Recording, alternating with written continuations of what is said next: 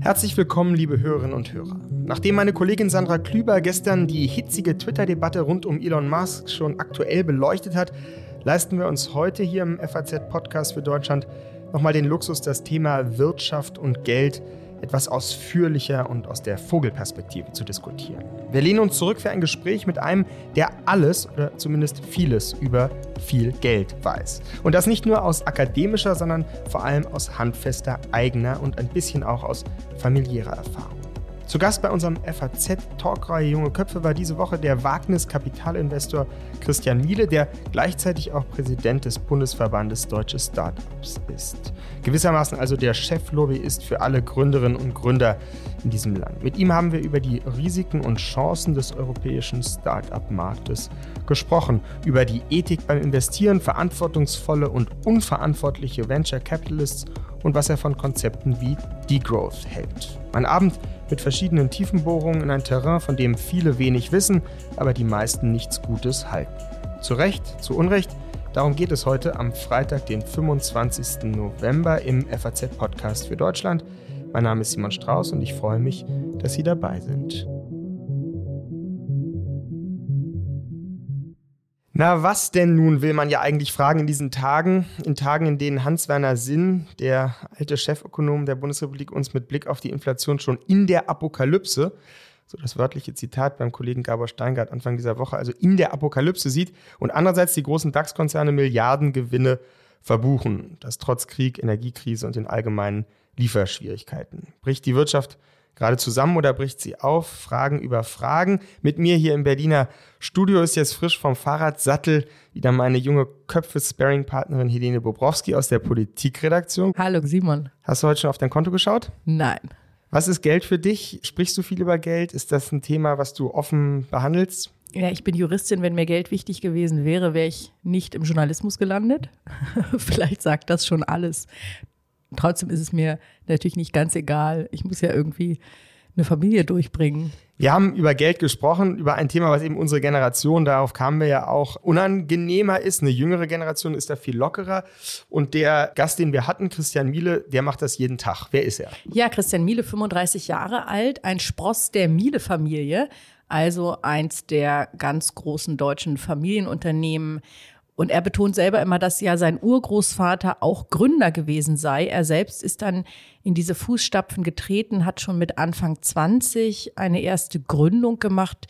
Ticket Today, ein Unternehmen, das ähm, Event-Tickets vertrieben hat und durch die Decke gegangen ist. Dann hat er zwischenzeitlich ein paar andere Sachen gemacht und ist dann eingestiegen bei Headline. Das ist ein Startup-Investor. Die verwalten immerhin fünf Milliarden Euro und investieren das Geld in Startups. Das heißt, man muss es sich so vorstellen, äh, Leute mit einer guten Idee oder Leute, die glauben, sie haben eine gute Idee, kommen zu Christian Miele und sagen, ich möchte gerne einen Teil deiner fünf Milliarden, um mein Unternehmen aufzubauen. Und er, und das hat er uns dann erklärt, wie er das macht, entscheidet, wem er Geld gibt und wem nicht. Außerdem ist er der Präsident des Bundesverbands Deutsche Startups. Das heißt, er informiert die Politik über die Bedürfnisse der Startup-Szene, macht ordentlich Wind, gerade jetzt mit der neuen Regierung, dass es da vorangeht, dass die Bedingungen in Deutschland für Gründungen besser werden. Ging ja bei unserem Gespräch auch schnell um den berühmtesten Start-upler der Welt, auch den umstrittensten im Moment, Elon Musk, und davon ausgehend auch um die Frage, warum wir in Europa keine ähnlichen Figuren haben, beziehungsweise brauchen. Elon Musk, genialer Wirtschaftsmann oder verrückter Unternehmer? Ich glaube beides. Beides. Ähm, ich habe äh, mich in den letzten Jahren immer wieder auch dabei erwischt, dass ich viele Dinge, die er gemacht oder gesagt hat, ähm, das entspricht nicht meinem Wertekodex und da, da fühle ich mich dann den deutschen Familienunternehmern immer mhm. noch wei weitaus näher als einem Elon Musk. Jetzt aber zu sagen, dass er deswegen einfach nur ein Wahnsinniger ist, halte ich auch wiederum für viel zu kurz gegriffen, weil er ja dann doch extreme Innovationen auf den Weg gebracht hat und seine unternehmerischen Fähigkeiten sich dann ja auch in seinem unternehmerischen Erfolg geäußert haben. Und vielleicht sind wir da genau bei einem interessanten Punkt schon mal. Was fehlt, fehlt nicht, könnte man noch jetzt provokativ sagen, Deutschland oder überhaupt Europa mehr solcher Elon Musk-hafter ähm, Wagnis reingehen, was völlig unmöglich alle anderen halten? Ich, also ich bin überhaupt kein Freund davon zu sagen, lass uns versuchen, das Silicon Valley zu kopieren okay. und möglichst viele Klone von Elon Musk hier in mhm. Deutschland großzuziehen. Ich bin vielmehr der Meinung, wir müssen einen ganz eigenen europäischen, wir müssen einen ganz eigenen deutschen Weg gehen und unsere eigene Identität in der Startup-Gründung und auch in der Startup-Finanzierung und auch in der Gesamtfinanzierung unserer Wirtschaft gehen, die nicht kompatibel ist mit dem, was wir im Silicon Valley beobachten. Mhm. Ich glaube, das passt einfach nicht zu uns. Gleichzeitig äh, passt aber auch vieles von dem, was an anderen Orten in der Welt passiert, nicht zu uns. Wir haben ein starkes Wertegerüst, wir haben einen starken Wertekonsens. Ich sehe also keinen Grund, warum wir nicht auch in der Lage sein sollten, einen europäischen Weg und eine europäische Identität zu finden. Haben wir die schon? Bestimmt noch nicht in der Form, wie sie sein sollte. Aber gehen wir andere Wege, als das ein Elon Musk tut? Das ist schon mein Eindruck, mhm. ja. Also es gibt keine Alternative im Moment in Europa zu den Big Five. Da ist ja anscheinend etwas noch nicht passiert, was passieren muss, um wettbewerbsfähig zu sein von der Startup, dass wir keinen Amazon, kein Apple, kein Microsoft in Deutschland oder Europa haben, hat ja was offensichtlich damit zu tun, dass hier Hürden so hoch sind. Ja, gut, aber wir haben, wir haben ja schon auch europäische Category Winner. Wenn du dir Spotify mhm. anschaust mhm. als Musikplattform, ja. ist ein europäisches Startup. Guck dir Adyen an als Finanztechnologie-Startup, auch Weltmarktführer. Guck dir UiPath aus Rumänien an, im Automation-Bereich, B2B-Software weltweit führend. Also du hast natürlich recht, die Big Five und, und, und alles, was irgendwie Fang ist, das fehlt uns hier noch. Ja. Es ist aber nicht so, dass wir nicht in der Lage sind, wirklich auch Weltmarktführer aus Deutschland oder aus Europa heraus zu produzieren. Insofern bin ich auch immer ein Freund davon, ich muss in meinem Job aber auch Optimist sein, ähm, dass ähm, wir der ganzen Sache auch einfach noch ein bisschen Zeit geben. Ich merke schon, dass so der Druck auf dem Kessel ja auch immer mhm. höher wird. Also insofern ähm, wird sich das sicherlich schon noch in die richtige mhm. Richtung bewegen. Der Druck auf den Kessel wird größer, sagt er. Die europäische Startup-Welt wird sich verändern, aber hat sich auch schon relativ verändert in den letzten Jahren, Jahrzehnten, Helene. Was hat er da gesagt? Was ist geschehen bisher in Deutschland? Ja, tatsächlich sieht er eine Veränderung in der Risikobereitschaft und sagt, es gibt eben sozusagen die Generation seines Urgroßvaters, Gründer, Leute nach dem Krieg, die oder auch vor dem Krieg schon, die nichts hatten und daraus viel gemacht haben. Und dann beschreibt er, wie im Grunde in der Zeit nach dem deutschen Wirtschaftswunder. Die Leute, so sagt er das, bequem geworden sind, vielleicht sogar etwas faul, so das wörtliche Zitat, und sich so eingerichtet haben in der deutschen Komfortzone, in der deutschen Wohlstandszone, jedenfalls für viele, und dann eher in, in Jobs gegangen sind, wo das Sicherheitsversprechen höher ist als eben in der Gründung, wo ja auch viel schiefgehen kann, wo das Geld dann auf einmal auch weg sein kann.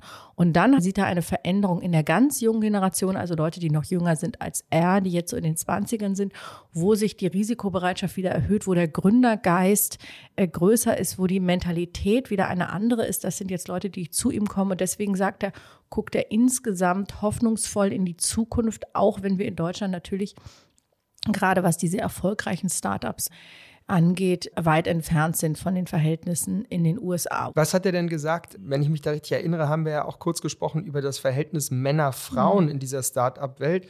Da hattest du ihn ja auch nochmal dazu gefragt. Hattest du das Gefühl, dass er da ehrlich interessiert ist an einer, einer Veränderung in dieser Hinsicht auch, dass mehr Frauen in die Startup-Welt kommen? Also interessant war ja erstmal, dass an dem Abend im Atrium ein deutlicher Männerüberhang in unserem Publikum war. Also sonst haben wir, würde ich sagen, immer so mehr oder weniger 50-50 Männer, Frauen.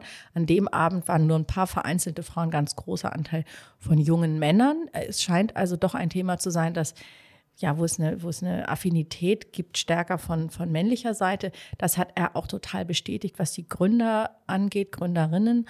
Und vor allem sagte er, im Investorenbereich gibt es ganz, ganz wenig Frauen. Er sagt, er arbeitet sehr hart daran, mit äh, in seiner Funktion als Lobbyist, dass sich das ändert, ähm, sagt aber auch, dass die Möglichkeiten, die es gibt auf regulatorischer Ebene, auf Ebene von Marketing und Empowerment, beschränkt sind und sagt, das ist natürlich, und das hat er vollkommen recht in meinen Augen, ein gesellschaftliches Problem, das sehr viel früher ansetzt. Also er sagte, dass Frauen insgesamt ja etwas risik nicht risikoavers sind, aber etwas vorsichtiger sind. Das kann allerdings auch ein Vorteil sein Weil, also wenn zum Beispiel ein Mann und eine Frau, das ist jetzt sehr stereotyp gesprochen, aber als, als Modell jetzt mal sich zusammentun und der Mann völlig verrückte Ideen hat, dann ist es manchmal wohl so, dass eine Frau auch etwas Vernunft reinbringt und sagt, also müssen wir vielleicht nochmal durchrechnen und überlegen. Verrücktheit und Vernunft spielt ja bei uns auch eine große Rolle, deswegen sind wir ja hier auch zu zweit, damit nicht eine Sache überhand nimmt. Absolut.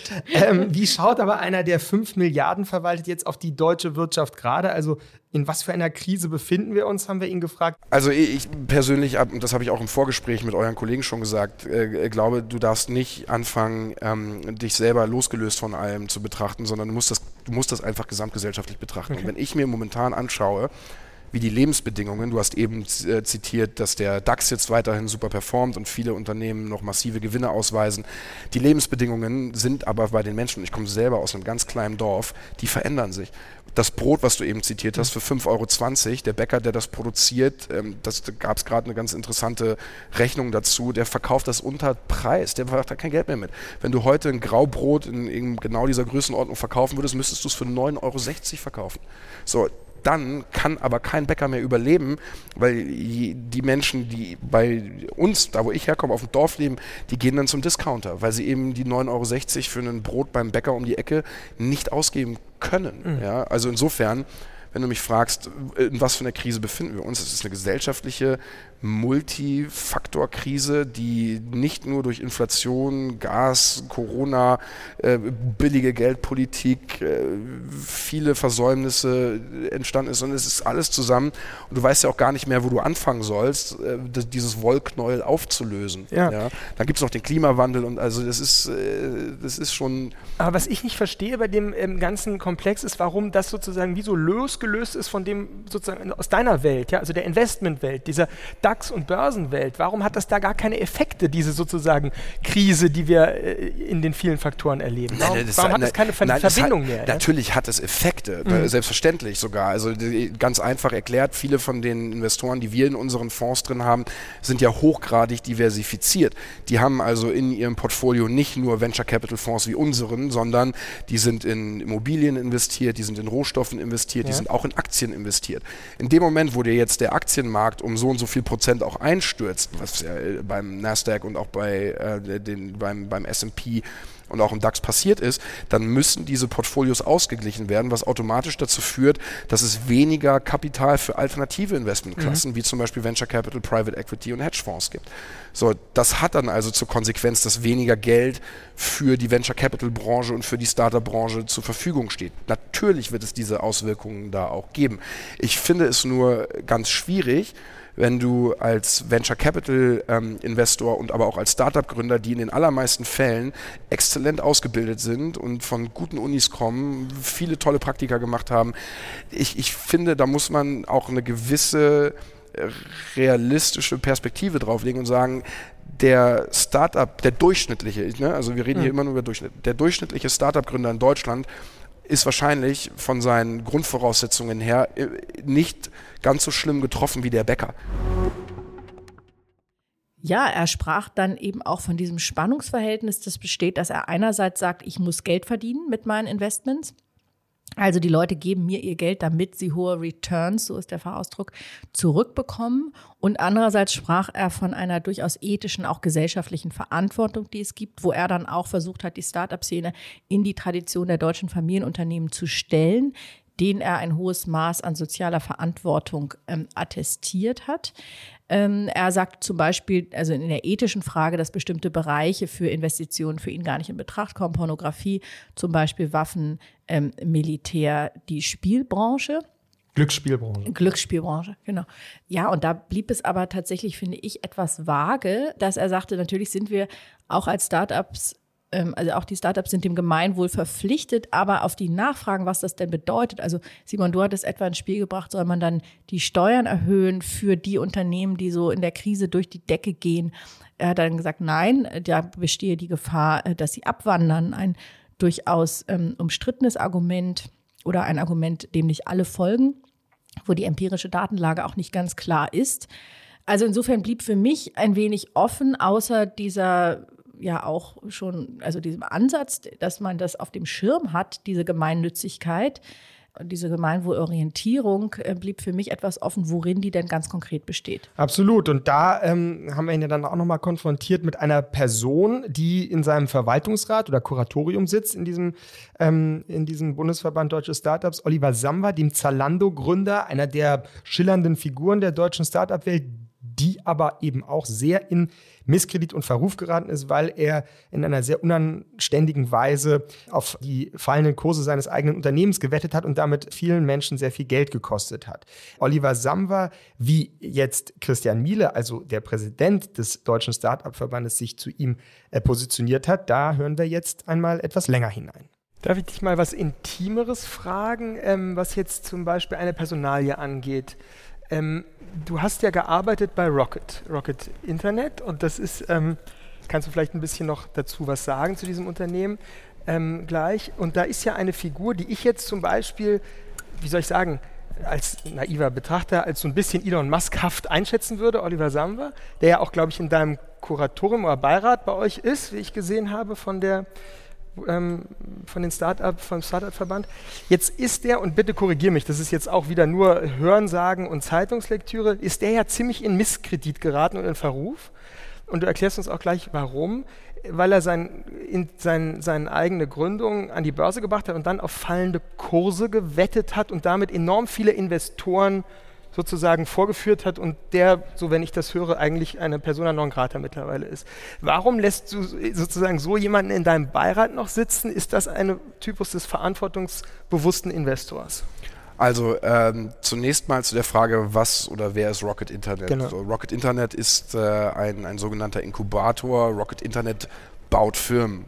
Ähm, viele der sehr bekannten Konsumentenmarken, die wir in Deutschland ähm, alltäglich in, beim Online-Shopping erleben, wie Zalando Zalando. oder HelloFresh, ähm, stammen, stammen aus der Schmiede von eben diesen Samba-Brüdern. Und man darf, glaube ich, schon auch sagen, dass ähm, ohne die Samba-Brüder das Berliner und das deutsche Startup-Ökosystem, vielleicht sogar das europäische Startup-Ökosystem ähm, nicht so aussehen würden, wie mhm. es heute aussieht. Also da an der Stelle ähm, verdanke ich auch Olli ganz viel und bin der Meinung, das hat er sehr gut gemacht.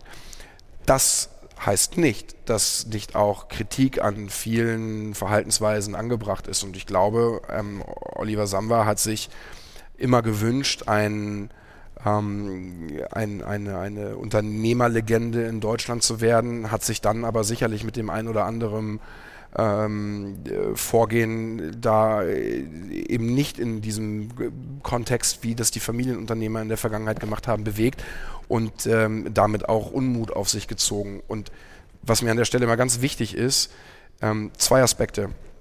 Erstens, egal welche Branche du dir anschaust, du wirst immer mal absolute Leuchttürme sehen, die alles richtig machen oder ganz viel richtig machen und du wirst dann auch mal Leute sehen, die ähm, ganz viel falsch machen und ähm, vielleicht auch immer wieder etwas falsch machen. Das darf man dann auch hinterfragen und, und, und kritisieren. Ist das jetzt für mich ein Grund, ihn aus dem Beirat des Startup-Verbandes rauszuschmeißen? Auf gar keinen Fall. Also da bin ich überhaupt kein Freund von, mhm. sondern ich bin ein Freund davon, diese, diese Nähe da zu behalten und auch darüber zu diskutieren, weil ich kann ja, ich kann ja sagen, ich finde das nicht gut, wenn ein Startup-Unternehmer oder ein Startup-Investor etwas macht, was am Ende einem im allerschlimmsten Fall kleinem Anleger schadet. Mhm. Weil ich, und das sage ich auch immer wieder in der Arbeit des Startup-Verbandes, wenn es mir nicht gelingt, dass wir die Startup-Szene in auch diesen verantwortungs- und gemeinwohlorientierten Bereich hineinbekommen und der Ruf der Startup-Szene immer wieder nur der ist, dass da Gelder verbrannt werden und da irgendwelche erratischen, verrückten Unternehmer ähm, Mist bauen, hey, dann ist das auch nicht, also ich will ja auch nicht, dass die Startup-Szene für sowas steht. Da musst du es offen benennen, du musst auf diese Dinge hinweisen, gleichzeitig aber auch deinen Blick dann immer wieder auf die Dinge richten, die gut laufen. Guck dir einen Zalando an. Also eine der Unternehmungen von ähm, äh, von Rocket Internet und die, die Olli damals mit seinen Brüdern mit, mit angeschoben hat, ist heute einer der größten Arbeitgeber in Berlin. Zalando ist der größte Arbeitgeber in Thüringen die Zalando Stiftung, die Z Foundation von Robert und von den anderen beiden Mitgründern, investiert extrem viel Kapital in Chancengleichheit in, in Thüringen. Also ich glaube, man muss es immer sehr differenziert betrachten und das ist wahnsinnig schwierig. Ähm, und ja, da hat Olli Scheiße gebaut. Das würdest du schon so sagen, ja? In diesem äh, hey, also das ist, das ist, das ist ja an der Stelle offensichtlich, mhm. dass wenn ein Unternehmer etwas tut, was am Ende nur seinem eigenen genau. Profit dient und andere Menschen daran ähm, äh, darunter leiden, dann, dann finde ich das persönlich nicht gut. Nein. Mhm. So, ist äh, Olli deswegen ein, ein, ein schlechter Mensch, böser Unternehmer, schlechter Investor? Ich finde nicht. Mhm. Ja? Also ich finde, man muss an der Stelle das differenzieren und auseinandernehmen. Und mhm. das auch ganz bewusst. Und ich finde, da darf man auch nicht sugarcoaten und irgendwie ein Blatt vom Mund nehmen, sondern da muss man an der Stelle dann einfach auch sehr direkt sagen, das ist nicht gut. So, äh, das macht dich aber nicht nur automatisch aufgrund von dem, dem und dem zu einer schlechten Person.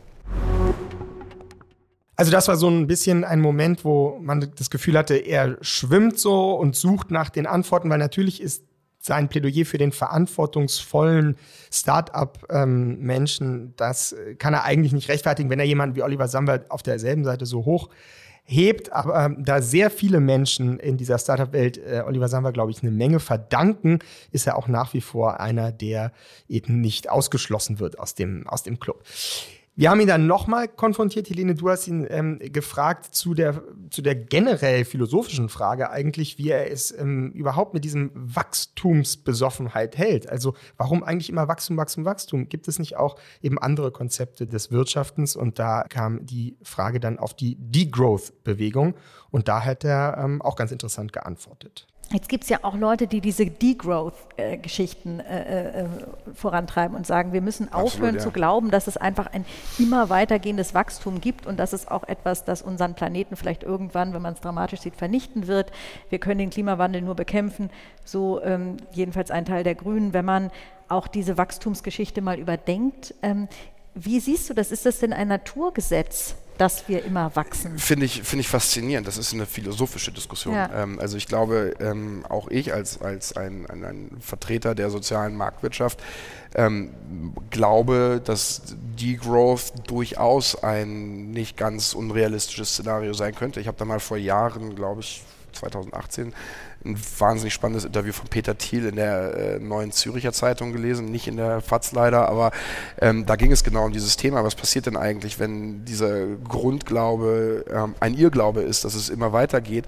Und ähm, ich habe darauf keine Antwort. Ähm, ich sehe auch andere Tendenzen. Also Karl Marx hat damals in seinem Buch ja auch über das Ende des Kapitalismus gesprochen, in dem Moment, wo die Monopole so mächtig werden, mhm. dass der Kapitalismus an diesen Stellen ausgehebelt wird. Wenn man heute Twitter, Facebook, mhm. Amazon und Co Google, TikTok und, und, und, alles, was sonst noch da aus China kommt, ähm, dazu Grunde legt. Ich finde ich schon, dass man abends am, am, äh, bei, einer, bei, einer, Flasche Wein extrem gut äh, darüber diskutieren kann, was heißt das eigentlich mhm. für die Marktwirtschaft, was heißt das für freie Märkte, was heißt das für die Preisgestaltung, wenn solche ähm, Phänomene jetzt auf einmal auftauchen. Also nur weil wir immer geglaubt haben, dass die Erde eine Scheibe ist, ähm, heißt das ja nicht, dass sie eine ist. Und insofern mhm. finde ich das faszinierend, mir den Kopf darüber zu zerbrechen, wie realistisch ist ein Degrowth-Szenario, wann würde es, wann könnte es eintreten, was passiert. Also ich habe die Antwort darauf auch nicht.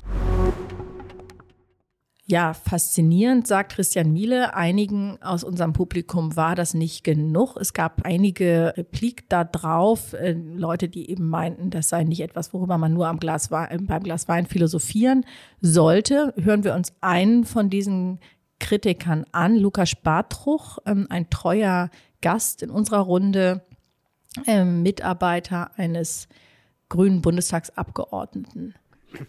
Ja, hallo. Ich hätte eine Frage ähm, auch zum Thema jetzt Degrowth. Ich glaube, das spielt natürlich für Sie überhaupt keine Rolle.